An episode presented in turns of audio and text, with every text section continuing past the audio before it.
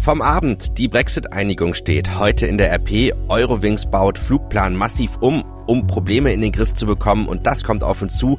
Die Bundesregierung berät über Digitalisierung. Es ist Mittwoch, der 14. November 2018. Der Rheinische Post Aufwacher. Der Nachrichtenpodcast am Morgen. Heute Morgen mit Daniel Fiene. Schön, dass ihr dabei seid. Guten Morgen oder Good Morning, wie die Briten sagen. Prinz Charles ist ja britischer Thronfolger, ältester Sohn von Königin Elisabeth II. und Prinz Philipp, Herzog von Edinburgh, offizieller Thronerbe und seit heute auch 70. Ob diese Meldung vom Abend für ihn ein vorgezogenes Geburtstagsgeschenk ist oder ihn eher ärgert, das wissen wir nicht. Es ist aber vollbracht. Die Brexit-Unterhändler Großbritanniens und der EU haben sich auf den Entwurf eines Austrittsabkommens geeinigt. Das teilte die britische Regierung mit. Heute soll das Kabinett in London zusammenkommen, um den Text zu billigen. Philipp Detlefs berichtet für die DPR aus London. Wie hell leuchtet denn in Sachen Brexit-Abkommen das Licht am Ende des Tunnels? Ich würde sagen, da gibt es einen kleinen Lichteinfall, mehr aber auch nicht. Heute muss das britische Kabinett den Entwurfstext zunächst mal billigen und dann erst wird entschieden, wie die nächsten Schritte aussehen könnten. Die Hoffnung der britischen Regierung ist natürlich, dass man jetzt endlich echte Fortschritte erzielt, um noch in diesem Monat einen Brexit-Gipfel auszurufen. Gut viereinhalb Monate vor dem geplanten EU-Austritt war das gestern immerhin ein wichtiges Zwischenziel und dieses Signal gab es ja auch aus Brüssel.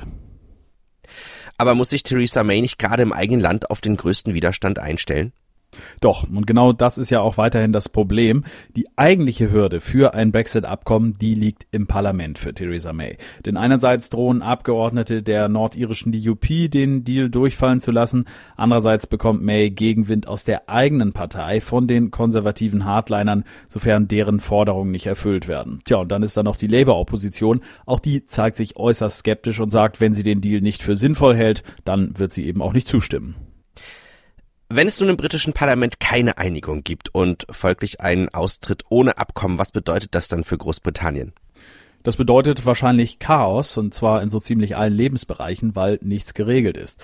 Und es wäre wohl auch das Ende für Mays Regierung. Das wiederum hätte Neuwahlen zur Folge und, wer weiß, vielleicht sogar ein zweites Brexit-Referendum. Ganz ausgeschlossen ist das nicht. Ein Bericht von Philipp Detlefs.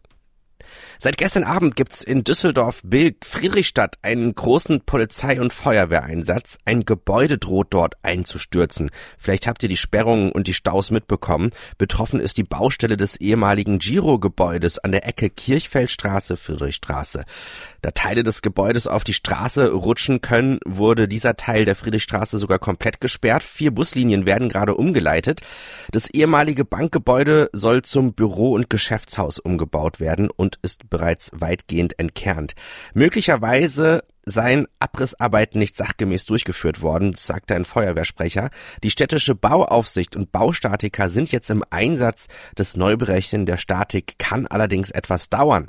Menschen aus umliegenden Geschäften und Restaurants mussten die Orte verlassen kommen wir zu unserem Thema des Tages. Die Pleite von Air Berlin, die ist ja mehr als ein Jahr her, aber die Branche, die scheint nicht zur Ruhe zu kommen. Wer häufig fliegt, ärgert sich über viele Verspätungen. Fluggegner ärgern sich vor allem über Fluglärm.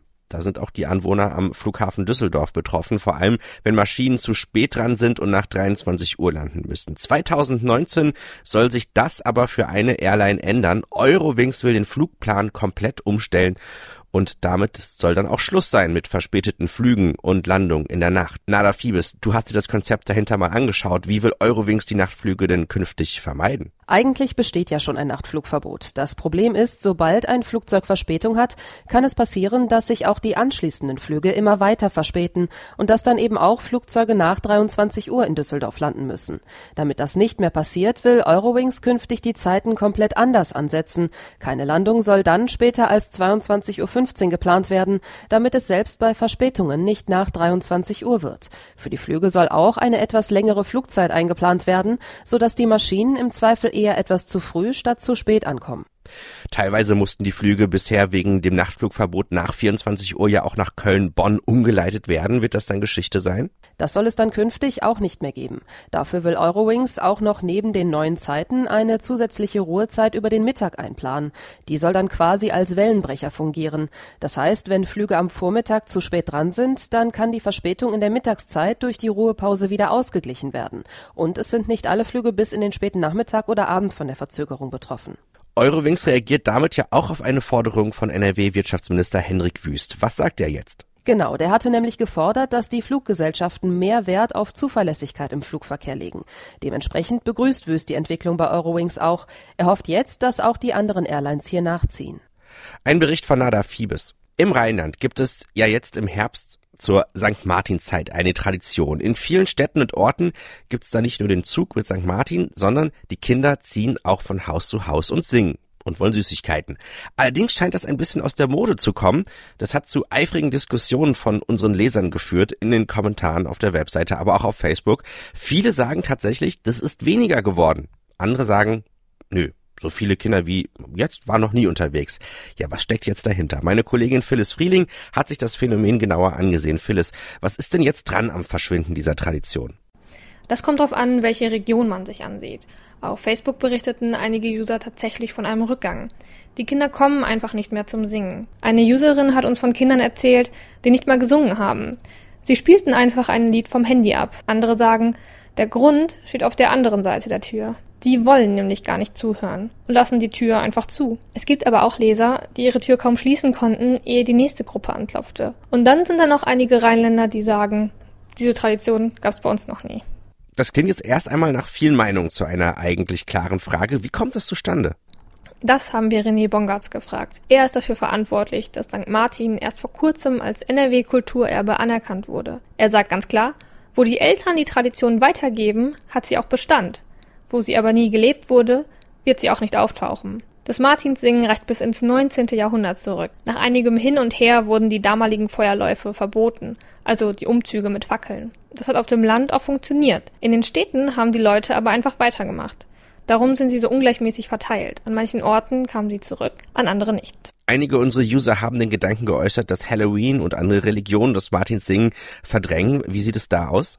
Tatsächlich hat Halloween einen gewissen Einfluss. Das bestätigt auch René Bongartz. Kurz vor St. Martin gibt es mit Halloween die Möglichkeit, von Haus zu Haus zu ziehen und Süßigkeiten zu bekommen. Das Prinzip ist also sehr ähnlich. Mit Religion hat es allerdings nichts zu tun. Muslimische Kinder gehen oft einfach mit. Nächstenliebe und Menschlichkeit schließlich keine rein katholischen Werte. Außerdem wird St. Martin ohnehin immer weniger mit der katholischen Kirche verbunden. Ein Bericht von Phyllis Frieling. Diese Studie, die unserer Redaktion vorliegt, dürfte für Diskussionen sorgen. Jedem zweiten Teilnehmer aus NRW konnten Pestizide im Körper nachgewiesen werden. Die Studie ist von den Grünen in Auftrag gegeben worden. Diese europaweite Studie basiert auf einem neuartigen Haartest. Dabei wurden 148 Haarproben aus sechs europäischen Ländern auf 30 Pestizide untersucht. Die 25 Teilnehmer aus NRW verteilen sich auf sämtliche Altersgruppen und Regionen des Landes. Die Grünen bezeichnen das Ergebnis als alarmierend und als Weckruf. Sie wollen das Zulassungsverfahren für Pestizide verschärfen. Die Studie ist wegen der kleinen Datenbasis nicht repräsentativ. Die NRW-Umweltministerin Ursula Hein-Esser von der CDU will sich die Ergebnisse aber genau anschauen. Schauen wir auf die Themen des Tages. Um das Wort Digitalisierung kommen wir ja gerade nicht rum. Seit gestern berichten wir ja schon über die Idee, Rezepte vom Arzt zu digitalisieren. Das hatte Gesundheitsminister Jens Spahn vorgeschlagen, das will er jetzt vorantreiben. Aber beim Thema Digitalisierung ist Deutschland in vielen Teilen ja noch Entwicklungsland. Statt Behördengänge online zu machen, heißt es warten auf Ämtern. Statt schnellem Netz gibt's in manchen Gegenden nur Internet im Schneckentempo und es gibt auch noch sogar richtige Funklöcher. Die Bundesregierung berät deshalb heute und morgen in Potsdam bei einer Klausur zum Thema Digitalisierung wieder einmal darüber, wie das alles besser werden kann. Jörg Ratsch berichtet von der Deutschen Presseagentur. Solche Klausuren und Digitaltagungen gab es doch schon zigmal. Und immer wieder ist die Rede vom Breitbandausbau und von digitaler Verwaltung. Aber spüren tut man davon ja nicht viel. Warum sollte man da von diesen Beratungen heute denn überhaupt was Neues erwarten? Ja, diesmal soll offensichtlich wirklich ein konkreter Plan ähm, aufgestellt werden, was in Sachen technischer Entwicklung in Deutschland bis wann in den nächsten Jahren umgesetzt werden soll. Von der Netzabdeckung auf dem Land bis hin zum Thema Behördengänge im Netz.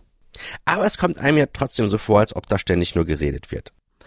Ja, es scheint so, als wäre das Thema inzwischen richtig angekommen hier in der Regierung, dass man das auch so sieht, dass das ein absolutes Schwerpunktthema werden muss, damit Deutschland einfach nicht den Anschluss verliert, technisch. Und deswegen hat man sich auch, deswegen hat die Bundesregierung sich hier auch einen extra Digitalrat zusammengestellt, Experten von außen, eine ziemlich bunte Truppe, die die Regierung dauerhaft beraten sollen. Das sind Programmierer, Informatiker, Wissenschaftler, Manager, die sitzen alle zusammen und sollen immer wieder, das ist erklärter Wille der Regierung, diese Trizen mit Ideen, mit Input und auf Probleme hinweisen, was die technische Entwicklung angeht bei uns. Ein Bericht von Jörg Ratsch. Der Haushaltsstreit mit Italien geht heute in eine neue Runde. Italien weigert sich im Haushaltsstreit trotz Protesten der EU und großer Nervosität an den Finanzmärkten von seinen Schuldenplänen abzuweichen. Die EU-Kommission hatte den Haushaltsentwurf der italienischen Regierung vor drei Wochen abgelehnt und um Überarbeitung gebeten. Die Regierung wolle mit dem Verkauf von staatlichen Immobilien die Staatskasse aufbessern. Ob das die Kommission überzeugt, ist fraglich. Nach den Roaming-Gebühren will die Europäische Union nun auch hohe Preise für Telefonate ins EU-Ausland ein Ende setzen. Das Parlament stimmt heute um 12.30 Uhr darüber ab. Gespräche aus dem eigenen Land in einen anderen EU-Staat sollen pro Minute nur noch maximal 19 Cent kosten, egal ob vom Handy oder vom Festnetztelefon aus. Nach der Zustimmung im Parlament muss noch der Rat der Mitgliedstaaten grünes Licht geben, dann könnte die neue Preisobergrenze dann könnten die neuen Preisobergrenzen schon am 15. Mai in Kraft treten. Ob wir bis dahin überhaupt noch telefonieren? Naja, wir werden sehen. Schauen wir auf das Wetter. Das wird ein sehr freundlicher Mittwoch heute. Wir haben um die 12 Grad, es gibt viel Sonne, es bleibt auch trocken. In den nächsten Tagen bleibt das Wetter auch so, wie wir das heute erleben werden. Das war der Rheinische Postaufwacher für heute. Mein Name ist Daniel Fiene. Ich wünsche euch noch einen schönen Tag. Mehr bei uns im Netz. Www.rp-online.de